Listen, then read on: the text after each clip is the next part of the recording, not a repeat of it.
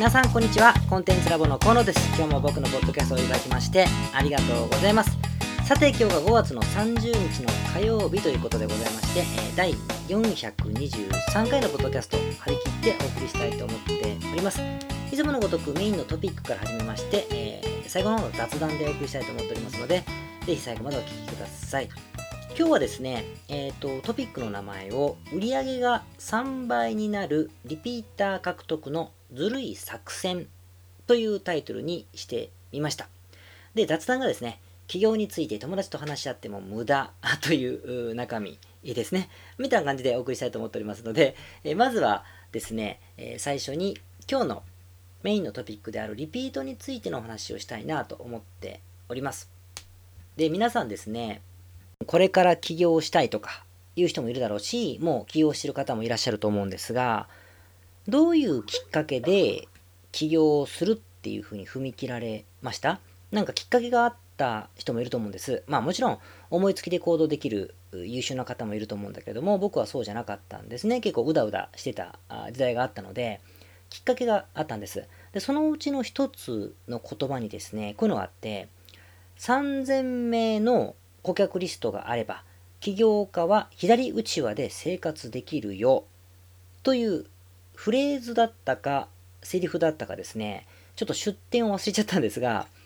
何かのセミナーか、書籍でね、見たんですよ。で、これは今でも覚えているので、僕にとっては多分起業してもいいんだなぁと思えた、まあそれが簡単に思えた、多分大切な言葉だったなと今でも覚えて、えーいますね。まあとにかく、それは事実だったと今でも思っていて、えー一回何かを購入してくれた方を顧客リストというのであればですね、やっぱり我々というか起業している皆さんに富をもたらすというのは、やっぱ一番はあ既存のお客様ということになるんだろうなというふうに思うんですね。で、その証拠かどうかわからないけれども、あの江戸時代の商人の方というのは、あの顧客台帳をね、えーていうのかな、こんなんか特殊なこんにゃくでできた紙で作ってたんですって。で、その顧客台帳というのは、なぜそんな紙で作ってたかというと、水に濡れてもにじまないというか消えない紙に書いてたらしく、で、火事になったら、それをね、それだけが大切で、えー呉服屋さんとかだったら服が燃やしちゃったら、その、商品がなくなっちゃうじゃないですか。なんだけど、それよりも何よりも、お客様の台帳を井戸に投げ込んでですね、それだけを守ろうというふうにしたのだとか、してないのだとか、という話が、まあ、有名ですよね。多分、出てるんだから多分そうなんだろうと思うんですが、まあ、それぐらいね、あの、やっぱり、売り上げというか、まあ、富までは気づけないとしても、売り上げというのはですね、やっぱお客様から上げていく、既存のお客様から上げていくというのが、まあ、大事なんだろうな、ということになるわけですね。まあ、だから、あの、ちなみに、うちのですね、コンサルティングメンバー向けに限定のセミナーを毎月我々やってるんですが、まあ、そこでもですね、えー今月もリピートについて小遣い稼ぎから売上倍増計画までリピート戦略7つの方法みたいなタイトルで今月はあの話したばっかりなんですけども、というぐらいやっぱ大事なことなんだろうなというふうに思います。でね、今日はこの売上一気にリピート率を3倍にするずるい作戦って言ってるぐらいだから、リピート率を増やすための方法をいくつか、まあ、シェアをしたいなと思ってるんですけども、でもね、今日言いたいのは、そこ、まあ、そこなんだけど、そこだけじゃなくてですね、実は厄介な悩みがあって、リピートをどうやって増やせばいいのかなと思ってる人の悩みって結構単純じゃないですか。単純ですよね。なんだけど、それよりもね、まあ、なんていうか、もう、もういいんですと。このビジネスはもう拡大したいなんて思ってないんですという人も、やっぱりいるんですよね。あと、もう期待に胸が膨らまないから、もうリピーター拡大なんてことにテンション上がっていませんみたいな。もうこのビジネスいいですみたいな人もやっぱりいるんだろうなというふうに思うんですよね。のそのお客様に対して、まあこれは失礼なんだけど、あんまりもう期待してないというか、あんまりお客様対応が好きじゃないとかね、扱ってる商材がああんまり好きじゃないという人もいるだろうし、はたまたその商材でいくらリピートをさせようと思っても、まあ、限界があると。伸びに、伸びしろに限界があるということなのかもしれない。とにかく、諦めてるって人がいるわけですよ。こういう人はこの話を聞いてもスルーすると思うんですよね。いや、それよりもっと新しいアイデアはないのかということになるんだろうけれども、でもそれでもですね、僕は、とりあえずリピート獲得をしてみてください。リピーター獲得してみてくださいというふうに、ちょっと勧めたいなと思います。今日はあえて勧めたいなと思っていて、普段もそう言ってるんですけど、なぜかというのはどういうことかというと、そのリピーターを最大化するということが、実は今、飽き飽きしているとか期待に胸が膨らんでいない今のビジネスから全く別の新しいビジネスワクワクする新しいビジネスに、まあ、切り替わるというかつながるというふうに思うからなんです、ま、その理屈を今日はね話してみたいと思ってるんですね。だからまあリピートそれでもリピーターを増やしてくれって言ってるわけだからリピーターを増やす方法は話すんですがそれがなぜつながるかって話も少ししたいなというふうに思って、えー、います。じゃあまずは、えー、どうやって増やすのかって話からなんですが、まあ、いくつもあるので、今日は主要なところを話してみたいと思うんですけども、あのー、まずね、諦めている人だとしてもこれはちょっと試してみてほしいんですが、リピーターを増やす一番簡単な方法を、まあ、ポイントを3つ挙げろって言われるとですね、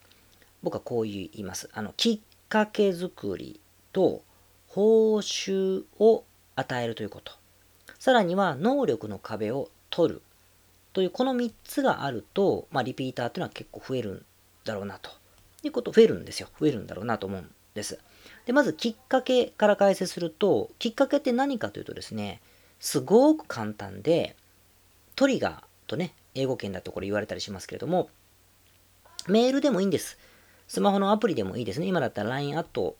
が多いかもしれませんまあ我々が買ってほしいものあるじゃないですか。それを、まあ、スマホとか、えー、のプッシュでもいいし、メールマガジンでもいいんですが、メールマガジンがやっぱり一番、今は多分最強のプッシュツールだと思いますけども、メールマガジンなんかでですね、とにかく買ってください。買ってくださいという必要もないか。まあ、買えと。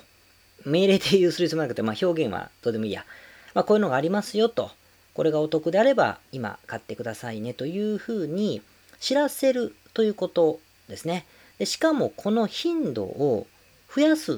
てことが重要です。きっかけをたくさん作るってことが重要ですね。で、先週かぐらいに置く、先々週ぐらいでしょうかね。あの、メール版の時に、あの、お話ししましたけども、毎日送ると、うざがられてしまうんではないかとかね、売り込みをしたくありませんみたいな話はもちろんあるんですよ。もちろんあるんだけれども、でもですね、まあ思うでしょう。で、自分のブランドでやっぱり自ら買っていただきたいなということもあると思うけれども、でも現時点で何もしなくてもリピーターが独出していない。たくさんの方が今の時点で自分のブランドで買ってくれていないなという時点でですよ。時点で勝手に物が売れるほどのグルには慣れていないし、グルではないし、ブランドも作れていないので、そこは安心してくださいと あえて言いたい。そんなことないですよということなんですね。だから普通のただ一事業者、役に立つ事業者としてしっかりとあの売ればいいのかなというところなんですね。でしかもね、しかも買いたい時に買いたいものが来ると、届けてくれるというか知らせてくれるということでね、あれば、そのそれがセールスだったとしても、うざいと思ったりはしないですよ。ただただしかとただただスルーということが、そのタイミングじゃない時には起こるだけであって、うざいとまでは認識されないはずなんですよね。だから、多分うざいって言われてる時には、我々の商品が役に立たなかったか、もう僕ら、あなたがもう嫌いか、ってことなので、そもそもその頻度がという議論をしてる時点でもう変なというか、そんなこと話す必要ないじゃないですか。嫌いなんだから。頻度が少なかろうが多かろうが嫌いなんですから。それはいいのかなというふうに思うわけですね。だから知らせたタイミングで買いたいと思っているものを知らせてくれたというふうになるきっかけ、トリガーを増やせというだけの話なんですよ。これがきっかけですね。1個目。1個目。で、次に、とは言ってもやっぱり買いやすくしたいじゃないですか。買いやすくするという仕組みというか工夫のことをま報酬と呼んだりするわけですが、まあ、簡単に言うとクーポンとかポイントですね。でこれもあの乱発したって別にいいとあの思います。あのいろいろテストしていった結果、あの頻度なんてことが分かってくるかもしれないけれども、まあ、簡単に言えばクーポンを頻発してもいいと。あと、あのー、そこで何を伝えるかなんだけど、繰り返し買ってくれる食品とかですね、健康関連商材であれば、あの繰り返しの購入を当然進めていくじゃないですか。あと、多品目を扱っているネットショップ、嗜好品なんか特にそうだけど、服とか雑貨とか、あのそういった多品目のネットショップであれば新着商品とか特殊のカテゴリーなんかを組んでクーポンと併用したりできますよね。でしかもそれがしにくいもの、特にサービス業なんてそういうのがないので、しないものというのは、えー、関連商材ですね。そのお客様が男性とか女性とか日本人とか年を取ってる取ってない若い学生何かが好き嫌い何でもいいんですがその方の属性に役に立ちそうなものお得に感じてくれそうなもの欲しそうなものっていうのを売っていけばいいということになるわけですね。だから留学の斡旋サービスであればあ語学レッスンということになるかもしれないし留学した後の就職先のご紹介のサービスかもしれません。あとヨガのスタジオをやってるんであればスピリチュアルな何かエリアにねリトリートのツアーを組むということかもしれないし資格取得のステップに行ってもらうことかもしれませんね。あのインストラクターの資格ですねあと整体院だったりクリニックというか治療院をやってるんであれば予防医療のサプリメントの販売かもしれないし、あとは送信、つまりダイエットのプログラムを売ることかもしれませんね。来てる人の属性にもよるんだけども、おじいちゃんばっかりだったら痩せるなんてことはありえないんだけども、これは、あの、いろいろパターンがあると思うんですよ。で、っていうのを送送ると、まあ、示すというか、それが、まあ、報酬ということになっていくんだろうなというふうに思いますね。まあ、この関連商材を売ることをクロスセリングっていうんだけど、だから、リピーター戦略の上では、よほど繰り返し同じものを買ってもらえるというもの以外の場合は、実はですね、えー、頻度が少ないか多いかとか、役に立っているものを届けてるかどうかというよりも、何て言うんだろうか、提案できる商品の開発能力、開発って別に自分で作らなくてもいいんです。まあ、極論言ったらアフィリエイトでもいいのかもしれないけれども、商品の開発能力とかラインナップする速度といいますかね、こういうものがものすごい左右するということも覚えておいた方がいいですね。たった一つの商材だけを繰り返し買ってくれない、くれるとかってことをやっている場合でもないわけですね。ということをします。これが2つ目ですね。で、最後に3つ目なんだけど、これはもう、あの、当たり前の話だけど、2回目以降のお客様なんだから、めんどくさいことはさせてはいけませんということです。例えば、忘れてしまったらもうログインできないような会員のログイン機能でログインさせるとかね。あと、1回住所入れたことがあるのにまた入れさせるとか、まあ、クレジットカードの情報を保有するのはみんな嫌だろうから、そこまではあのもちろんやらなくてもいいかもしれないけれども、それで、とにかく楽に申し込みができるようにしておくと。だから、あの2回目の購入の方専用の申し込みフォーム、裏側はただのフォームだとしてもですよ、何も引っ張ってきてないとしてもデータベースを。だけど、まあ、そういった申し込みフォームが分かれているだけでもあのいいのかなということになるわけですね。実はこれだけでもリピーターというのは随分、随分増えます。3倍になるじゃないですかね。約束していいんですかね。なると思います。真面目にできたらですけどね。と思います。こういうシーンを僕はたくさんあの見てきたので、えできると。まあ、今、リピーターがマックスまで増やしている方が3倍になることはないけれども、これをやってないとしたら、なるんじゃないかなというふうに思いますね。これが普通の話なんですよ。なんだけど、さっき言ったみたいに、とは言っても、やんない人がいてね、あの、めんどくさくてやらない人は置いといて、もう嫌だと、もうどうせ買わないしとか、もうこの商売はいいんです、みたいな場合はやらないじゃないですか。なんか、うーん、もっといいのないかな、みたいな感じで思ってると思うんだけども、でも、その時にもあえて、今言った作戦を取ってほしいな、というふうに思ったりするんですよね。で、特に関連商材を売ってみてほしいんです。クロスセリングってさっき僕は言いましたけど、あの、今までのお客様が欲しそうな商品を考えて売ってみてほしい。で、もちろん報酬とか、あの、能力もクリアした上で、あの、提供してほしいし、頻度もね、きっかけですよ。頻度も多く紹介してほしいんです。だから、たった1回で諦めるんじゃなくてね、何度も何度も、やはり、あとないくつもいくつも種類を試してみてほしくてですね。で、そうなると、必ずどこかで何かが売れるというタイミングが来るわけなんですね。このパーセンテージも別に半分の方が買うわけないんですから、何パーセントの方が買うということになるんだろうけれども、いくつかのものが売れた時に、ここできっかけが来るんですね。で、どういうことかというと、ああ、リピートしたぞと。じゃあこれからはそれも売っていこうということももちろん一つだけれども、そのビジネスを入り口にしてしまうっていうことをやってみたらいいと思うんですね。どういうことかというと、具体的に言うと、例えばうちの会社はですね、コンサルティングのサービスを提供しているじゃないでいるんですよ。だから入り口から出口まで全部コンサルティングということになるんだけれども、でもその中でですね、あの当然、こう、社長の僕としてはクロスセリングという意味合いがあったけれども、まあ、実質的にもうあの海外の方も多かったし、審査に通りにくい商材を扱っている方もいるし、初期費用をあんまりかけたくない方もいっぱいいますんでね、そういう方向けに、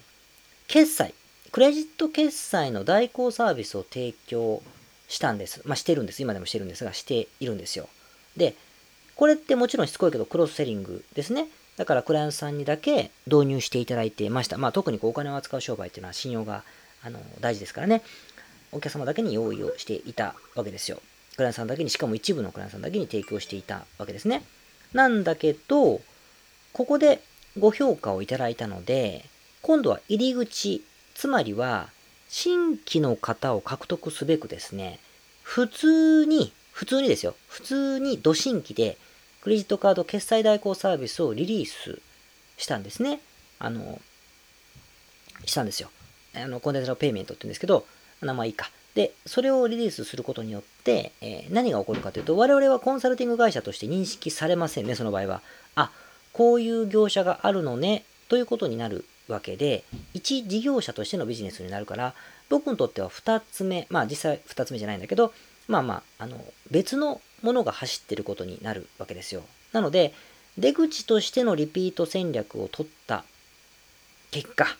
入り口すら変えてしまうことによって、既存客ということに対象にしてたはずのものが、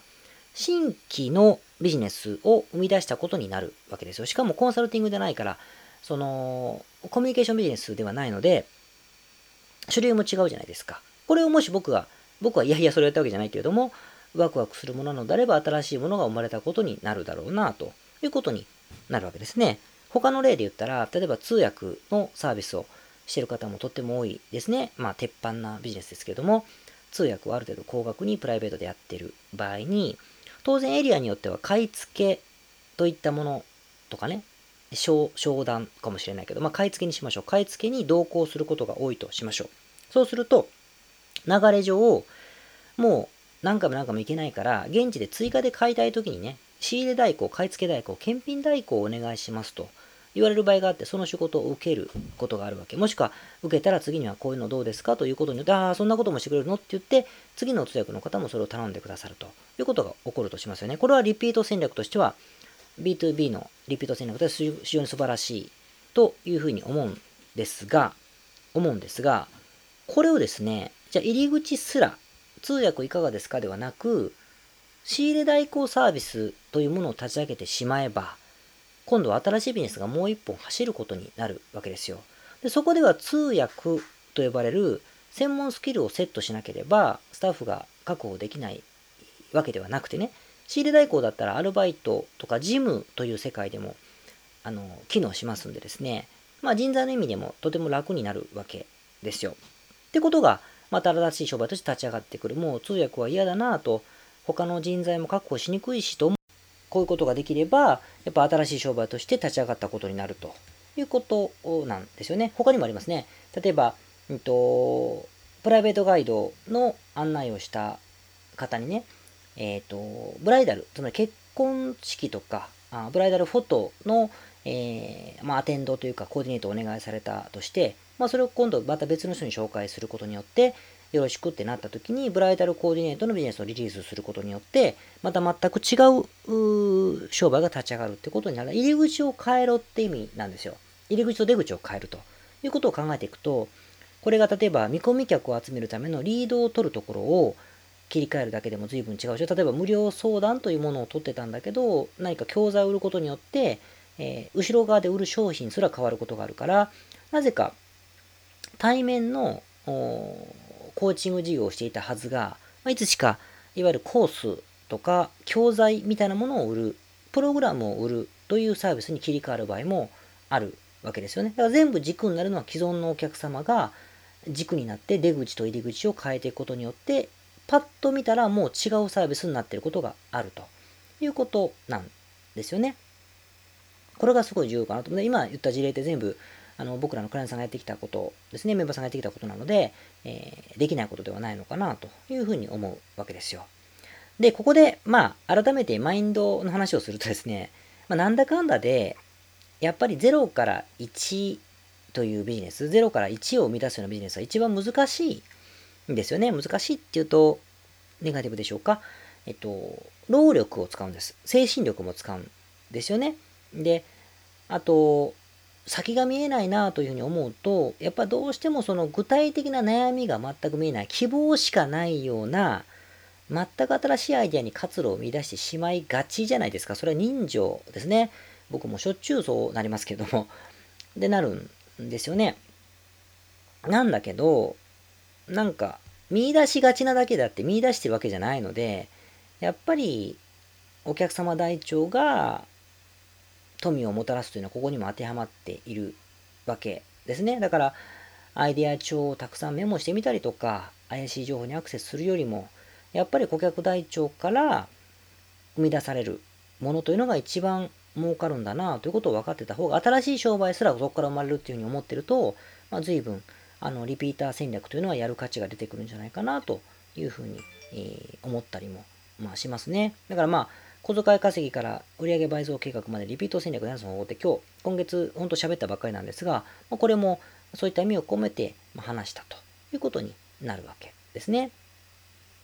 はい。まあまあ、それが今日の話でございました。まあ、ぜひやってみてください。で、えーと、引き続きですね、雑談に行きましょう。雑談はですね、今日は、えーと、友達と企業の友達と喋ってても無意味みたいな話をしてたんだけど、何が言いたいかというと、今日の話につながるんですが、結構ね、起業してたりとかビジネスしてるとね、あの、孤独ではないですか？孤独でしょ？大体は。友達がいないっていうことを言ってるんじゃなくて、孤独じゃないですか。で、特にビジネスの準備をしてる時なんか特に孤独ですね。誰も相手にしてくれないし。なんです。で、そういう時って、完全なるパートナーシップとか共同創業者じゃないとしても、なんか特に素人ですね。やったことがないような人だとしても、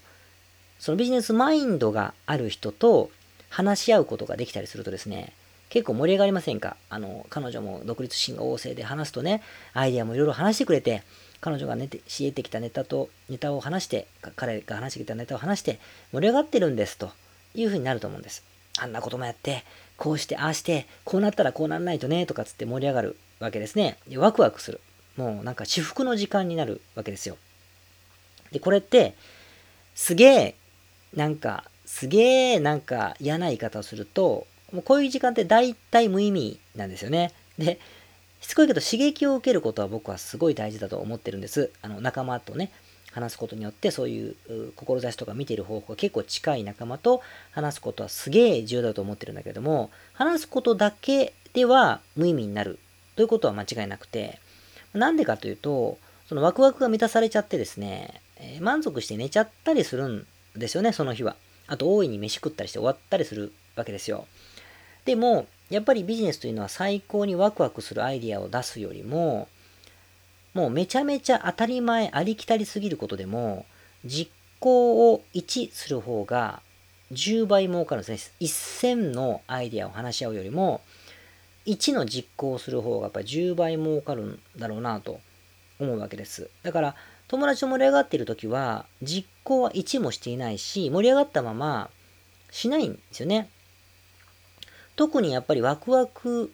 が大きすぎると、まあ、そこで満足しちゃうので実行することを忘れちゃうというか、まあ、しなくていいように思っちゃうわけですよ。だから、なんかね、なんか自分は100時間以上もビジネスの話をしてたのに、全然儲かってないぞとか1ミリも進めてないのと思ってる方は大体ね、ワクワク会議がほとんどの時間なんじゃないかと思って、振り返った方がいいのかなと思いますね。これはね、慣れてる起業家でもよく起こる。僕もよく起こりますね。ああ、じゃあこうじゃと話す時間の方が楽しいんですけども、たった1のやろうと思ったら意外とうまくいかなかったもの、10やろうと思っても1しか進まないことを1やっぱりやる方が、まあ10倍儲かる。つまり2時間のミーティングよりも10分のワークの方が富を生み出すというのがやっぱり、ま、正しいことなのかなというふうに思ったりもしますね。まあドラッカーさんの本とか読んだってね、もうもうお前の時間は無駄だってもうめっちゃ言われてですね、そんな言わなくていいじゃんって 本読みながら思ったりしますけどね。ということで、やっぱりワクワクする、ね、企業マインドのある仲間と喋るという興奮する時間はね、特に企業前の方は気をつけた方が、気をつけなくていいんだけど、まあ、1の実行を本当にその中でしたかどうかということを考えていくと、あの、友達と宿題をするときのようにですね、2人でパソコンを並べて、じゃあここまでお互いやってみようかっていう回の方がいいのかな。本当のワークショップですよ。の方がいいのかなと思ったりまあ、しますよ。だから僕も、あの、クライアントさんでね、本当に始めたばっかりで、全然手が動かないんだというのは人情としてあるじゃないですか。それをね、いや、やる気になってから顔なら、ある程度出直してこいなんて言うわけなくて、あの、だったらせっかくお話をしてる時間に戦略論を話すんではなくて、もう100の戦略を話そうと思ったらペラペラ喋れると思うんです。僕も。だけど、そんなことは聞いてたってやらなかったら無意味なので、だから今日、1という作業を進めるために1のワークを一緒にしましょうということで、その時間内にワークを終わらすこともありますね。本人からするとなんかすげえやらされた感じがすると思うんですが、でもやっぱり1進む方が僕は100倍儲かると思ってるから、そういうことをよくするので、やっぱワークというのもすごく重要なんだろうなと思うから、友達とのミーティングだったりとか、まあ、社内のミーティングが多い人はね、あのワークを1でもするという時間に置き換えてみると、こうドラッカーさんが言う成果というものにね、えー、近づくんじゃないかなと思ったりもしますんで、ぜひ試してみてください。僕はすごいこれをね、気にするようにしてます。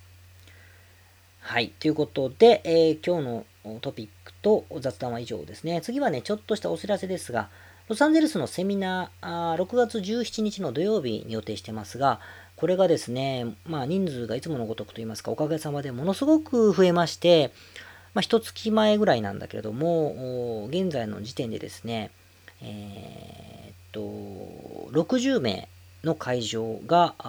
マックスで埋まってしまいました。60名の会場なんですって、あの60名しか座れないんですね。ですから60名の方に増やしたつもりなんだけど、これも2日か3日ほど前でしょうか。もうだいぶ前か、もうちょっと前か。あの埋まって、えー、しまったようでございます。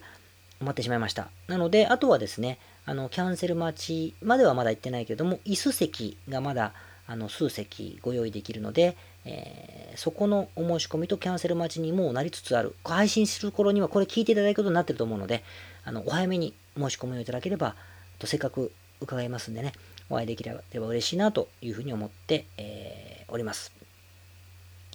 はい、えっ、ー、と、続きましてですね、あ、そういえばね、このセミナー何十人も集まってね、すごくありがたいことだけど、ついこの間ね、僕、ある方の、えっ、と、セミナーにゲストで出てくれというふうにお話しいただきまして、ちょうどね、イベントの人の集め方っていうのもその時話しましたね。まあ、興味がある方は、あの別の角度で、僕、バンコクの時もね、70名ほどの方に来ていただいたんですけど、来た方から本当言われましたよ。なんでこんな集まったんですかとかね、あの、集めたんですよって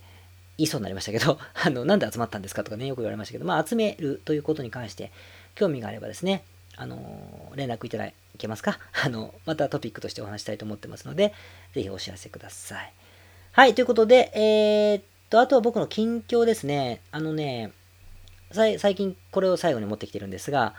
子供がね、あのー、ボランティアをしたいというふうにね、言い始めました。なんか人の役に立つということに興味があるようで、私はそれが好きですと。いうことらしくですね、ボランティアがしたいということで、小学生でも参加できるボランティアを、まあ、iPad で探してるみたいですね。で、僕も当然、パパも探してくださいということでオーダーされましたんでね、悪いことはないですから、この際徹底的に付き合ってみたいなと思っています。まあちょっと事情が僕も分かってないから、どういう感じか。まあ日本でやると思うんです。今回はハワイとかでもそういうの多いんですけど、あの、日本に滞在してる、いる夏休みのうちにね、えー、できることあるんじゃないかなと思ってますので、ちょっと探してみたいと思っております。まあ理屈っぽいんでね、社会貢献とは何なのかとか、ソーシャルビジネスは何なのか、その社会貢献を持続させるためにはどうすればいいのか、募金してください。なんてことを1週間だけやるだけということではなくね、まあ、それはもちろんいいことなんだろうけれども、そういう理屈っぽいことも僕は思ってるんですが、まあそれもお話をしようかなと思ったんです、本人に。だけど、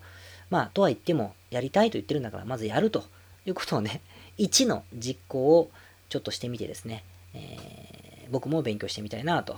いうふうに思っておりますので、これはまたシェアしたいなと思って、えー、おります。はい。ということで、えー、今日のトピックは全て以上でございました。まあ、今日も長く付き合っていただきましてありがとうございました。また来週お会いしましょう。ありがとうございます。ポッドキャストをお聞きの皆様、こんにちは。コンテンツラボの山口よし子と申します。普段はサンフランシスコに住んでおります。いつもご視聴どうもありがとうございます。お聞きの日本の方、海外の方、企業で制約に縛られない自由なライフスタイルを実現したいと思いませんか？今日はそんなリスナーの方へお知らせとお願いがありまして最後にお邪魔させていただいています。一つ目はコンテンツラボのコンサルティングサービスについてです。番組でもホストの河野がよくメンバーさんと呼ばせていただいていますのでご存知の方も多いかもしれませんね。起業前の人にはビジネスプランを一緒に考えることから始まり起業後の方なら集客組織化異業種展開お金の残し方または望むライフスタイルの実現まで実際の電話やメールでのコンサルティングのほか学べる仕組み世界中日本人の日本人の日本人同士とつながれる仕組みを取り入れたコンサルティングコーチングコミュニティが全て入ったサービスです。私たちのクライアントさんは7割が海外在住者さんで3割が日本の方です。これから起業したい方すでに起業している方成長期に入られている方とても刺激的にご一緒させていただいています。皆さんそのコストに必ず驚かれるのですがわずかスポーツジムくらいの費用でお受けいただけるコンサルティングサービスです。日本の人で海外関係なく日本でのビジネスを考えている方も多いのでご安心ください。よく聞かれるのですが日本の人で海外関係なく日本でのビジネスを考えている方も多いのでご安心ください。起業前起業後日本海外関わらずもっと成長するために支援や刺激的な仲間とつながりたいとお考えならおすすめです。ご興味のある方にまずは本当のコンサルティングを経験していただこうと無料相談をお受けしています。無料相談ではコンサルティングサービスと同じ時間室でお話をさせていただいています。ご希望の方はコンテンツラボと検索して無料相談よりお申し込みください。解決の糸口になればいいなと思っております。お話できるのを楽しみにしています。これからもポッドキャストをお楽しみください。ありがとうございました。